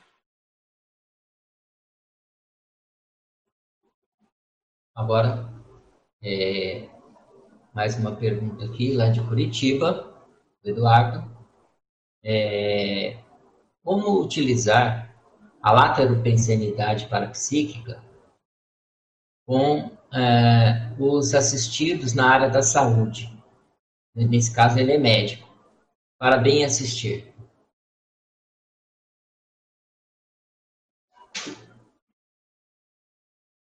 Como utilizar na área da saúde? Primeiro, você é médico. Então você já está numa profissão que, por base, ela é assistencial. As pessoas que vão te procurar, elas vão te procurar com demanda, com uma necessidade. Seja uma demanda é, profilática de prevenção ainda, não, não tem nada, mas ela quer fazer uma profilaxia, ou quer fazer um, uma prevenção, ver como que ela está, ou porque já tem algum distúrbio instalado. Então, lembre-se que você é uma consciência parapsíquica o tempo todo. Não é no curso da Conscienciologia, não é como professor, não é itinerância. Você é um ser multidimensional. Enquanto um ser multidimensional que atua numa profissão que te possibilita fazer assistência às pessoas, você cria uma predisposição a atrair amparadores, que pode te influir com inspirações, com ideias em diagnósticos, mudando a energia naquele momento, criando um espaço para que a pessoa, às vezes, ela fale determinadas coisas que fazem parte da etiologia ou da parasemiologia da doença da pessoa, aquilo então, naquele ambiente, ela se sente acolhida e ela se predispõe. Então, Lembre, pense nessa arecologia que envolve a sua realidade enquanto médico. Eu vou te dar um exemplo. Lá nos idos de mil, 1900 e eu cheguei em 94, devia ser 95, ainda não era professor. O professor Val estava dando uma palestra em São Paulo, e aí no final das palestras tinha aquele trabalho com energia, um professor, o professor Val ficou lá na, na, no cadeirão dele, que, que, tinha, e o professor foi lá e conduziu um MBE. E depois no final ele perguntava, e aí, o que vocês perceberam? E ele jogava energia nas pessoas, aquelas coisas todas. Mas bastante ele virou para uma pessoa e falou assim, olha, escuta, qual é a sua profissão? Ele falou, eu sou dentista cara que tem muita energia. Você tem muitos clientes? Tem. Você tem até dificuldade de atender todo mundo? Tem. Por quê? Tem uma dona que ela te assiste, ela te ampara, ela está me falando que você é ectoplasta, você não tem consciência disso. As pessoas entram no seu consultório, elas saem melhor, porque ela assiste as pessoas que estão lá, ela está pedindo para chamar a sua atenção, você tem que ficar lúcido para isso. Entende? Então veja, essa é a realidade multidimensional que todos nós temos. Então, no seu caso, observe, quando que as suas ideias ficam diferentes, quando que você percebe a alteração de energia no ambiente, quando que te vem uma abordagem diferente para algo que você iria para uma linha convencional. Fique atento nisso, porque nessas franjas é que você pode começar a perceber o lado do pensene de um padrão que pode estar te ajudando. Tá bem? Marcelo? Uhum. Ok. Parabéns Legal. pelo trabalho, bom dia a todos. Só para contribuir, na experiência que eu tive no hospital, trabalhando com a psicologia hospitalar, e as minhas áreas de atuação eram principalmente pronto-socorro e UTI, onde tem muita demanda não só das consciências que estão lá internadas, mas também da família, essa uhum. questão da lateropensenidade é muito importante. Ajuda, ajuda muito no trabalho porque o que eu percebi é que, às vezes, a atuação, existe uma predominância de uma equipex que trabalha no hospital, que ela é, funciona o tempo todo desde que você bota o pé lá dentro. E algumas vezes eu percebia que no caminho para o hospital, eu já percebia as demandas. Então, eu ficava muito atenta, você fala aqui da questão da sinaléticologia na sua casuística, e eu dava muito valor para essa questão da sinalética, porque às vezes os amparadores já me mostravam que teria determinado tipo de atendimento específico, né? então eu consegui desenvolver várias sinaléticas lá no hospital, justamente por causa disso. Eles falavam, você precisa se preparar porque a demanda vai ser essa. Então, às vezes eu estava no trânsito, ficava muito atenta até chegar lá, e eu percebia que muitas vezes não eram eles quem me davam as inspirações ou as orientações ou as ideias para aquele é, determinado atendimento. Algumas vezes era um amparador da pessoa que trazia uhum. determinada informação que era muito específica e que naquele ponto ia ajudar de uma maneira assim muito relevante a pessoa que estava ali sendo assistida. No início, é, algumas vezes eu vinha aquele monte de ideias e eu parava falando, não, peraí, preciso me concentrar. E acabava desprezando, não entendia muito bem o que estava acontecendo, porque também aparecia algumas vezes essa coisa de turbilhão de ideias. E eu falava assim, tá, mas o que, que é prioritário agora? Com o tempo, uhum. eu comecei, porque a gente fica meio perdido, né? Como se você tivesse é, extrafisicamente, igual intrafisicamente está tudo conturbado, extrafísica também, extrafisicamente Sim. também. E às vezes eram demandas assim de consciência que tinham relação com a pessoa que estava ali, né, na situação de adoecimento, estavam querendo ajudar, mas ao invés de ajudar, estavam tumultuando todo o trabalho. Então, para eu filtrar o que, que era mais importante ou mais prioritário, não foi uma coisa assim que foi do dia para a noite, não. Ralei bastante, teve muito aprendizado para eu entender qual era, então, a informação mais pertinente para aquele caso. Mas é possível fazer isso. Né? Então, o que, que eu via? Quando eu estava mais predisposta dentro do trabalho de assistência a interagir multidimensionalmente, o resultado do meu trabalho era sempre melhor. Uhum. Porque eu conseguia me sintonizar com, com os amparadores. Então, por mais que tivesse confusão intrafísica, confusão extrafísica, eu conseguia entrar nesse padrão de sintonia com os amparadores para ver, então, qual seria o melhor encaminhamento. E eu via que isso não trazia pacificação só para mim, no trabalho que eu estava fazendo, mas também para as pessoas que estavam no entorno. Era como se o nível de afinidade é, ficasse entre as pessoas que estavam ali na condição de assistentes, e às vezes éramos assim, duas pessoas para ajudar e auxiliar um grupo de dez pessoas desesperadas. E às vezes até os médicos chegavam para a gente, mas como é que vocês conseguiram acalmar todo mundo, né? Que, que vocês fizeram?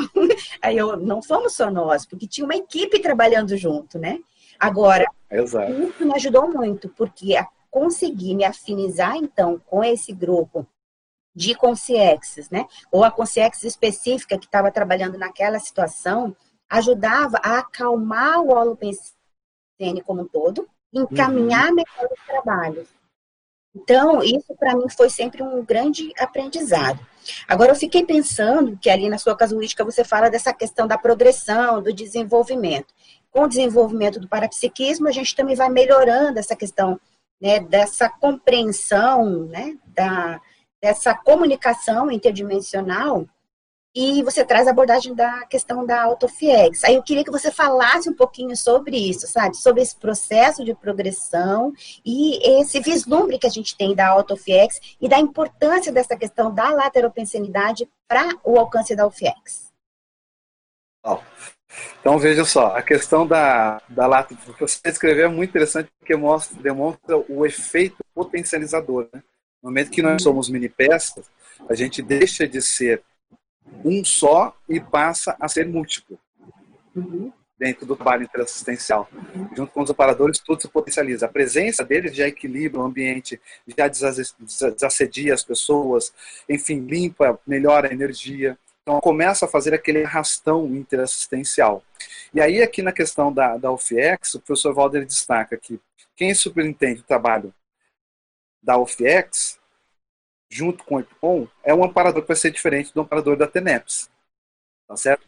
A gente vai acabar caminhando com esse processo de desenvolver, aí eu coloco aqui um ciclo que eu, que eu procurei pensar, que é autopesquisa, autorreciclagem, autossuperação, ou seja, mais na linha do ciclo da própria autoconsciência terapia, é, que aí teria também a questão do autodiagnóstico, né, para ampliar a nossa capacidade de acolher esses exopensênios dos amparadores à medida que a gente vai fazendo isso, a tendência é a nossa vida multidimensional ela ficar muito mais ampla, muito mais rica. E, em função do trabalho, pode-se começar a criar uma paraestrutura para atender às demandas interdimensionais que vão ocorrer continuamente na vida da pessoa. Não vai ter mais um momento, somente o momento da TENEPS que isso se potencializa. No momento que for necessário, os amparadores vão se aproximar dessa pessoa, ela vai perceber as sinaléticas, ela vai entrar no fluxo ideativo, no fluxo energético, no fluxo de sentimento, ou seja, pensênico dos amparadores e vai desenvolver, desempenhar o papel dele dentro daquele grande cenário. E eu penso que esse é o caminho para a gente conquistar o processo da própria OFEX, porque a partir daí nós vamos começar a ter mais lucidez interdimensional, isso vai nos predispor a sair mais do corpo com lucidez, a acompanhar mais em detalhe os trabalhos extrafísicos que estão sendo desenvolvidos, com os assistidos que estão sendo trazidos, e talvez isso chegue num montante, numa monta tal que seja que justifique, que vale a pena o investimento dos amparadores em construir junto com esse tenepsista, esse EPICOM, uma paraestrutura para atender essas consciências. Agora, eu vejo o tema da OFIEX, né, tanto que eu coloquei assim, num futuro próximo, porque eu penso que todo esse desenvolvimento no futuro próximo vai levar a gente para isso. Alguns podem estar mais próximos, outros mais distantes, mas o caminho, como se fosse assim, um caminho meio inevitável na evolução. A gente começar a ampliar essa monta assistencial, essa tara parapsíquica, ao ponto de valer a pena, ser importante, ser fundamental para o trabalho, ter essa para estrutura um para-laboratório, um para-ambulatório interassistencial para atender as consciências de acordo com o suporte. Né? Então, o professor Valdo, quando dava exemplo do FX dele, falava que em alguns momentos vai parecer pequenininho, em outros momentos parecia, poderia ficar igual um estádio do Maracanã. Então, é muito em função do mais mecanismo, já não mais em função da gente. A gente se prepara, a gente se constrói, a gente se melhora, a gente se qualifica. Se for importante para o trabalho, a estrutura ela vem né? ou seja, ela vai ser desenvolvida junto com aquela pessoa. Então, nessa progressão, procurei passar essa ideia, né? que há um ciclo. Tudo começa na auto-pesquisa, nesse auto-diagnóstico, no auto-enfrentamento, na auto-reciclagem, na auto-superação. Desenvolvimento do parapsiquismo e todo esse trajeto que a gente está falando do parapsiquismo lúcido. Não sei se ajudou aí. Sou Marcelo? Mas eu só, só, um momentinho. Nós vamos ter que fazer aqui um látero pensêmio projetivo porque a bateria do meu computador ela falhou, por isso que a professora Renata já apareceu aqui. Então nós vamos fazer uma troca de paracérebro. Eu vou fechar essa câmera e eu vou aparecer na câmera dela. Tá bem? Só vai ser uma operação bem rápida.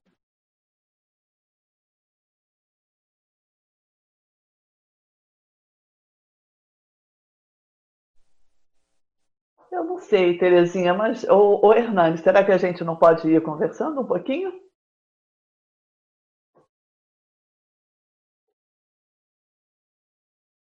Acho que vai ser bem rápido essa passagem dele, é só a gente é, né? aguardar um pouquinho, né? Ele já vem para. É, porque já está ali o rostinho já. Ah, já apareceu já, rapidinho. Ah, pulamos corda rapidinho. É. e Mudamos junto, para cérebro. Juntos. E junto, junto com as consciências. Uhum. Professor Marcelo, é assim, até uma dúvida minha assim. Como que a gente uh, define quando é um látero pensene ou uma claudiência? Vou dar um exemplo, no caso da TENEPS, né? Eu tenho, geralmente, no final, vem assim, eu escuto, na verdade, é uma, uma escuta que eu tenho. E tanto que eu trago, escrevo ali, né, no final. Isso seria um látero ou seria a claudiência mais específica? Ok. O que, que eu penso disso? Então, a rigor, toda clareaudiência envolve um látero pensênio. Ok? Porque se você está captando, seja com uma, uma voz audível, você está captando o pensene, o exopensene que está vindo para você, seja de um amparador, de uma consex que está no ambiente, enfim ou de, até de uma consim que esteja lá, em função da descoincidência, próximo, você acaba ouvindo aquelas pensenizações. Então, um fenômeno está muito ligado com o outro. Só que aí, nós, do, do ponto de vista didático, né, do ponto de vista da parafenomenologia, é importante fazer essa classificação. Que esse tipo de látero pensene, que você tem essa voz audível, é uma clara audiência. Aquele outro que você ouve diretamente na sua cabeça é uma telepatia. Aquele outro que você vê é uma clara evidência. Né? Porque a Consex ela pode criar um quadro pictório ali, uma imagem, e você vê aquilo na descoincidência e volta, e você teve uma captação de um látero pensênio. Só que foi uma clara evidência. Aquele que você vê que traz festas do passado é uma retrocognição. Então, a rigor, os fenômenos, como a manifestação da consciência é sempre a partir do pensênio, essa é a base, eles vão estar relacionados com láteros pensênios. Daí a importância do termo, o quanto que ele é visceral na manifestação da nossa evolução, né? o quanto que ele é importante no nosso trajeto evolutivo até a gente transcender tudo isso e chegar na cosmoconsciência. A cosmoconsciência, até que ponto que ela não é uma manifestação cósmica da latropensanidade una e integrada com tudo? A hora que a consciência ela se expandiu e ela percebe, ela se sente una com tudo. Olha o Átero pensando entrando nisso, conectando com todos os seres sencientes, animal, planta, consim, consciex, já se sentindo una com tudo aquilo. É uma latropensanidade super avançada, né?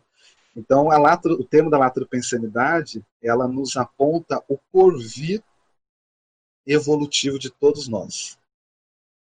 Para onde que todos nós vamos caminhar. E nesse caminhar dessa latropensanidade, eu penso que cada vez mais nós vamos começar a entender o que é o ambiente das comunex evoluídas. E a gente vai começar a vivenciar o sobrepairamento. A vida humana, a dimensão humana, os costumes da sociedade, isso não vai mudar tão rapidamente. Ao contrário, pela Herbex a gente até vê que vai ter um exponencial de, de dificuldades, de piora, para depois melhorar. Só que as consex que são mais lúcidas, elas já vivem uma lateropensanidade permanente, um transe permanente, por exemplo, a semiconsciex, em que ela se conecta com ambientes evoluídos. Então, ao mesmo tempo que ela está nesse complexo intrafísico que nós estamos vivendo, o mundo íntimo dela está vivendo outra coisa. É a monja sentindo a dor do mundo. Ela está acoplada, mas o mundo íntimo dela é outro. Então ela percebe, ela sente, ela tem essa empatia mas o mundo íntimo da consciência equilibrado faz o contraste e essa diferenciação dessas pensanidades todas que são percebidas. Então, assim que eu, que eu vejo o caminho disso tudo. Né? Obrigada.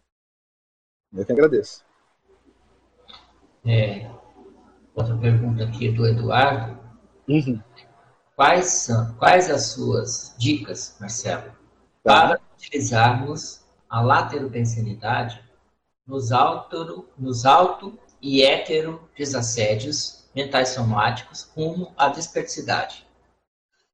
Ok, então veja, é, a desperticidade é aquela condição de desassédio, desassediado permanente total. O assédio, todo assédio, ele tem uma base que é o autoassédio. Né? Todo assédio tem a base do autoassédio, que gera aquela cunha, e que ela pode ser uma cunha de base somática, pode ser uma cunha de base energética, pode ser uma cunha de base emocional, pode ser uma cunha de base mental. E que dá espaço para uma, uma, um xenopensene. Aí fica mais apropriado o xenopensene, o pensene estranho, que entra. Se a pessoa não faz essa meta-pensenidade de perceber, espera aí, por que, que alterou minha emoção? O que, que alterou essa ideia na minha cabeça? Por que eu estou pensando isso? De onde que veio essa música? Aquilo vai entrar, aquela ideia falada, que vai entrosar e vai começar a ficar na cabeça da pessoa como se fosse dela. Implantou a cunha, aquilo pode se cronificar e virar um, um assédio, um heterossédio. Teve uma base que é o alto e virou um heterossédio. O que, que o desperto começa a fazer? Ele começa a fazer aquele ciclo que eu falei da auto-pesquisa, auto-diagnóstico, auto-enfrentamento, auto-reciclagem, auto-superação, num nível que ele vai tendo uma capacidade de autoconhecimento cada vez maior. Vai desenvolvendo o seu domínio energético, de modo que o ajuste que essa pessoa vai fazendo com ela mesma, a cosmoética, vai ampliando a sua blindagem a essas influências. Então, não é que o desperto não vai ter esses xenopensenes chegando. Tem. Mas aquilo, quando chega na intraconsciencialidade, então esse látero pensene que vem, ele distingue. Opa, que pensene é esse? E ele acompanha, ele não tenta expulsar, porque já há autoconfiança para acolher essas consciências que têm falta de prioridade evolutiva. Então, esse processo de acolher gera todo aquele complexo fenômeno que a gente falou. Ele vai ter extrapolação, ele vai ampliar a própria autocognição, vai ampliar a autolucidez, vai perceber que é um parador que está junto, e ele se sente autoconfiante de fazer esse acolhimento, encaminhamento e acompanhamento dessas consciências, sem se desestruturar. Então, nós estamos no trajeto de aprendermos a fazer isso. Igual quando a pessoa começa a ter primeira, as primeiras sinaléticas. Então ela está conversando com a pessoa, ela tem uma sinalética, ela não sabe se ela continua a desenvolver a ideia ou se ela presta atenção na sinalética. Calma, você vai superar isso. Aí você vai ter uma sinalética, vai continuar desenvolvendo a ideia, atenção à sinalética e mais uma ideia que vem junto. Daqui a pouco você tem a sinalética, o desenvolvimento da sua ideia que você está falando, a sinalética que chegou e a percepção de um amparador. Daqui a pouco você tem tudo isso e mais a presença de uma consciência parente da pessoa e assim a gente vai ampliando o estofo, até que isso não nos desequilibre mais. E isso, para mim, é que vai implantar a desperticidade na pessoa. Professor Marcelo. Olá. É, você pode ampliar para a gente o item 3 e o item 6, ali na página 4, que é a escagem e o entrecruzamento de trafores. Ah, ok. Então, é o item 3 escagem a ampliação da capacidade de realizar a diferenciação pensênica, é exatamente o que a gente estava falando. Né? Então, com o tempo, a gente começa a aprender a fazer essa diferenciação. Diferenciação pensênica, existe um laboratório conscienciológico de autoexperimentação na área C, para a pessoa aprender a fazer isso. Porque é algo, como a latropensenidade influi na gente o tempo todo, a gente saber fazer essa marcha contra marcha, esse piso contra piso. Opa, esse pensene não é meu. Eu estava bem, por que, que alterou essa emoção? Opa, deixa eu começar a rastrear que hora que foi. Ou, ah, foi a hora que eu pensei dessa maneira.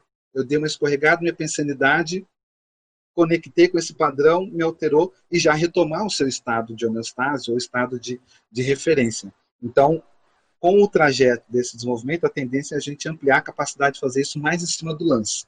Não fazer tão pós.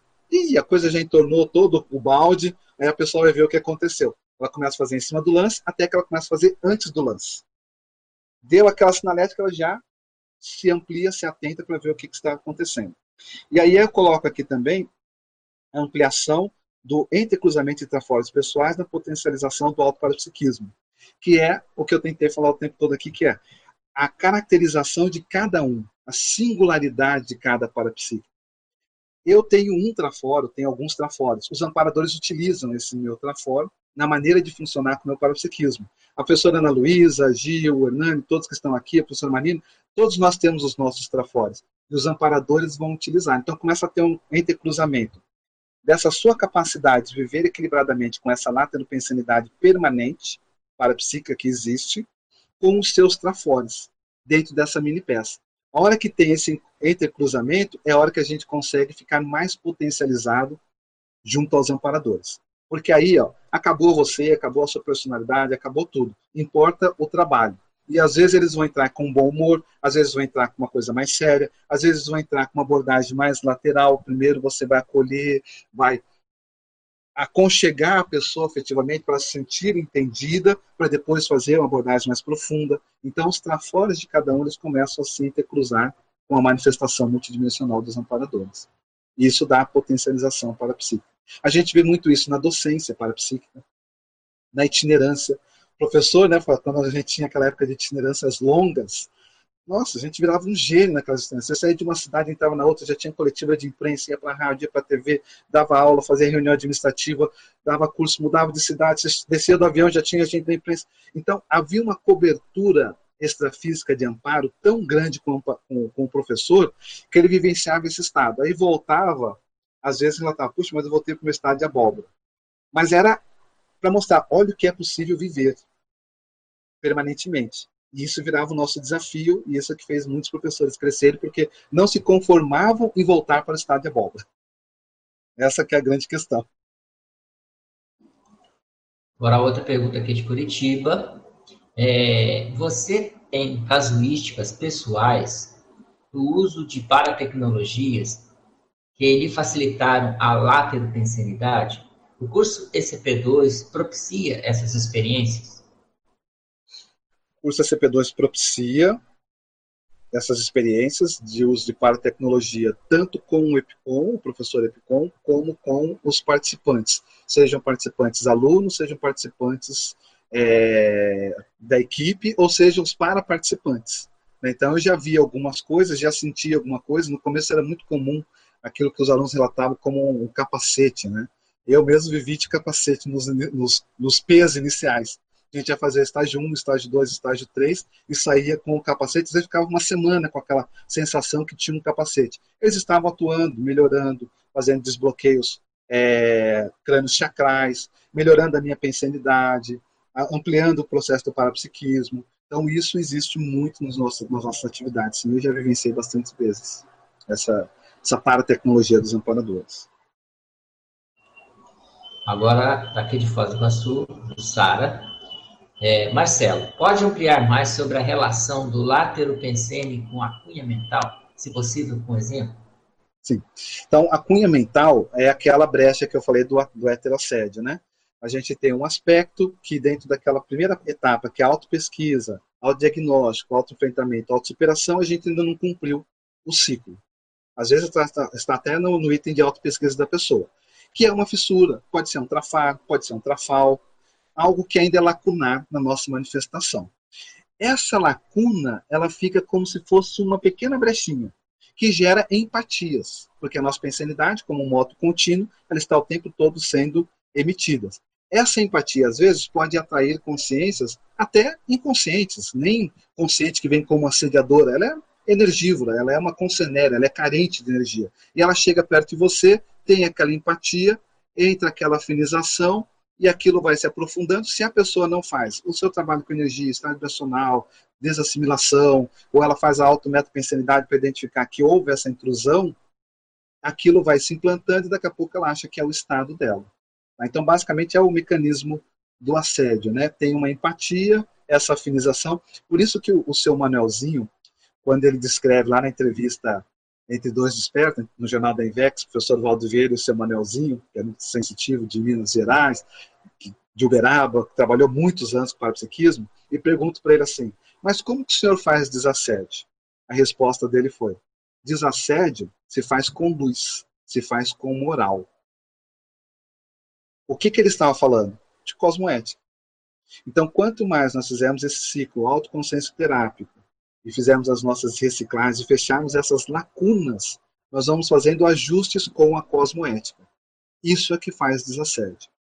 A consexa assediadora ela chega perante aquela aura de cosmoética, o poder maior, quando fala, o poder menor se assenta. Né? O Valdo usava uma frase, uma expressão mais ou menos assim. é a cosmoética. Tá? E aí a lateropensenidade não vai mais te conturbar. Agora aqui, Marcelo, poderia comentar sobre lateropensenidade dentro da Invex, uma vez que um coadjuvante basilar dessa técnica é a amparabilidade? Perfeito.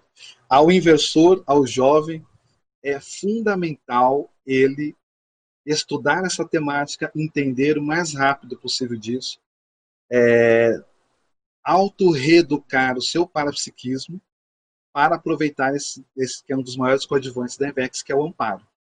É igual eu lá na faculdade, ó, pego o transfer, não peguei. Atravesso outra rua, não atravessei. Então, quantos desperdícios né, que a gente pode ter de amparo, de inspirações, e que evitariam certos desvios na vida que a pessoa às vezes passa e vivencia por não ter noção clara da latropensilidade. Então, a ele é fundamental entender o mais rápido possível disso. Agora uma pergunta lá do Rio de Janeiro, da nossa amiga Lúcia Novaes. É, professor Marcelo, agradeço pelo debate importante nesse primeiro dia de 2021.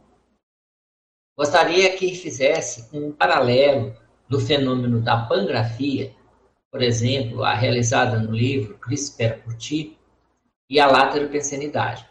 E você poderia comentar sobre a casuística do ilustrador de Senha de Charlotte? Ele relatou que escreve muito rapidamente cada página. Podemos dizer que seria uma lateropensenidade inconsciente? Interessante. Obrigado pela pergunta. É, o processo da pangrafia, ela já é um, um, uma expansão da vivência dessa lateropensenidade. Por quê?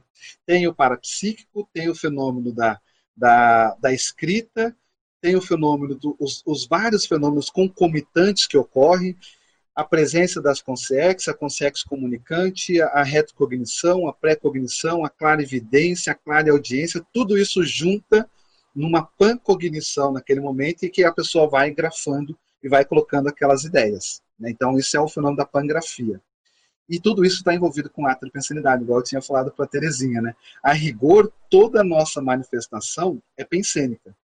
Se há uma intercomunicação, existe a presença da lateropensanidade.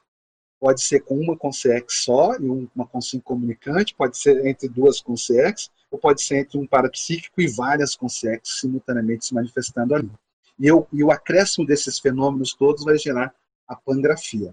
Agora, é, quanto ao, ao, fato dele escrever muito rápido, isso para mim não dá para afirmar se é um que fenômeno especificamente que é, mas com certeza ele estava ali dentro de um fluxo dos amparadores, ele estava tendo aportes, e é a sensação que eu descrevi do professor itinerante. A gente fica mais inteligente, nosso cérebro cresce, ele expande, o para-cérebro expande. E aí essa expansão, a tendência é que ela comece a alargar para que a gente fique mais nesse estado. Então, ele fazendo essa obra, ele entrou num fluxo de interassistência muito grande. Né? Esse trabalho envolve uma assistência grupal muito grande, que vai transcender esse tempo, como já transcendeu o tempo de quando a obra foi escrita e transcendeu o tempo de quando a vivência ocorreu, que envolve o nosso grupo evolutivo. Então, quando ele entrou nisso, ele entrou nesse fluxo de expansão. E se não é o habitual dele, pode ser que ele tenha vivenciado o fenômeno de extrapolacionismo. É, agora aqui, Marcelo, pergunta da Maria Eugênia. É, bom dia, professor Marcelo. O acervo é, intelectual, cultural, contribui com a interpretação da lateropensinidade? Perfeito, Eugênia. Muito obrigado pela sua colocação. Ou seja, quanto maior a erudição do parapsíquico, maior a capacidade dele fazer a pancognição dele fazer a expansão para a cosmovisão daquele fenômeno que ele está vivenciando. Por isso que toda pesquisa começa na holoteca e termina na holoteca. Você tem a experimentação, aí você vai pesquisar. E esse, esse paper aqui, por exemplo, é isso. Eu tenho uma experiência. Aí eu fui no Holoserve pesquisar como que essa temática surgiu, quais são as variáveis, o que, que mais aparece. Então, aí começam a vir as achegas matemáticas. Eu achei uma, um trecho no livro do Zéfiro, que o professor Val, a professora Mabel colocou, que o professor Valdo, na condição de Zéfiro, ele chegou à seguinte conclusão: que essa facilidade dele de escrever, de ter essa latropensenidade com os amparadores das pensatas, da escrita, ter as achegas matemáticas, como ele chamou, isso se dá porque ele, na condição de Zéfiro, ele fez muito dessa de fazer essa chega matemática com os intelectuais que estavam mais predispostos.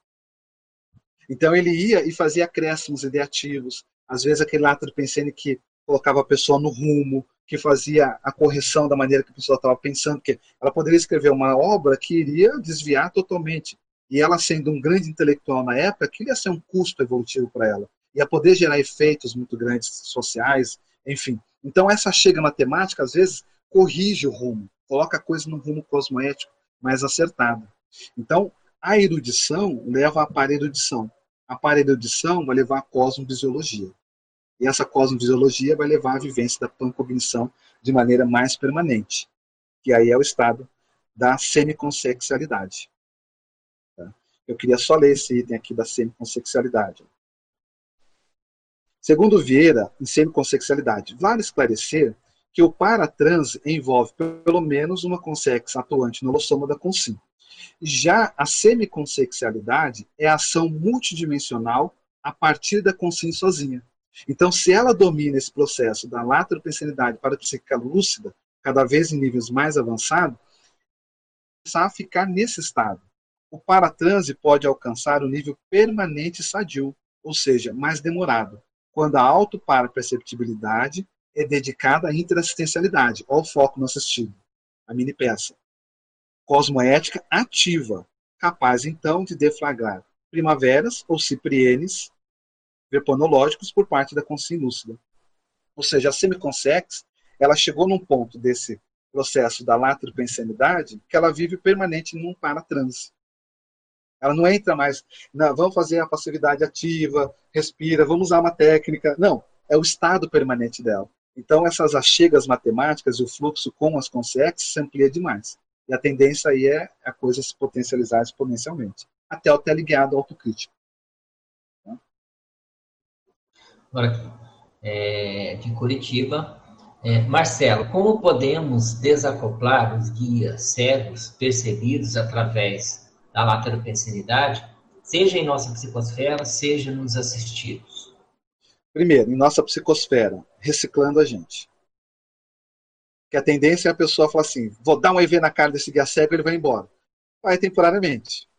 Mas se você não mudar você, meu chapa, desculpa, a Consex vai voltar. É, ó, é assim: unha e dedo, carne e osso. Muda você, que você vai mudar as suas companhias. É aquela velha frase antiga, né? Diga-me que tu penses que eu direi com quem tu andas. Então, essa é a máxima. Agora, das consciências.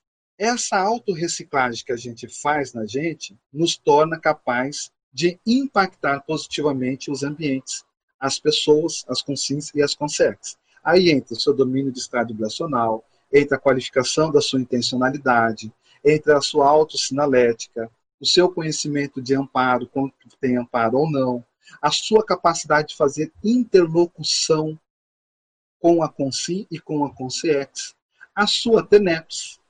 Então, todas essas variáveis, elas vão entrar nesse processo de desassédio com as outras pessoas. Vai chegar num ponto que isso vai estar tão potencializado na sua força presencial que a sua presença já vai começar a promover desassédio. Você vai chegar no ambiente, você está naquele ambiente, o fato de você estar lá já começa a melhorar a energia do ambiente. Alguns acidentes de percursos ou fatos desagradáveis que ocorreriam podem não ocorrer pelo fato de você estar ali. Por quê? Porque você vira um epicentro.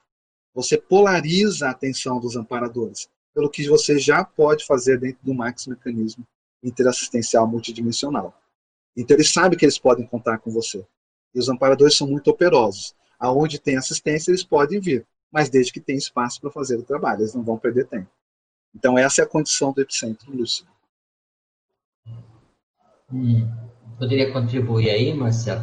Por uma favor. coisa que eu falo é que assim, uma coisa é você cortar um assédio, uma intrusão pensênica, você faz um EV, você muda a pensenização, né? E, e é um é um processo específico em um momento de, de, de, de desassédio, né? pelo, pela técnica da orientação, encaminhamento, junto com os amparadores e tudo mais, dentro de um campo propício. Então, é o processo de autodesassédio e de heterodesassédio propriamente, que na uhum. prática é uma assistência, é um encaminhamento de consciência, né? O, assediador ali, no caso, é o assistido também, né?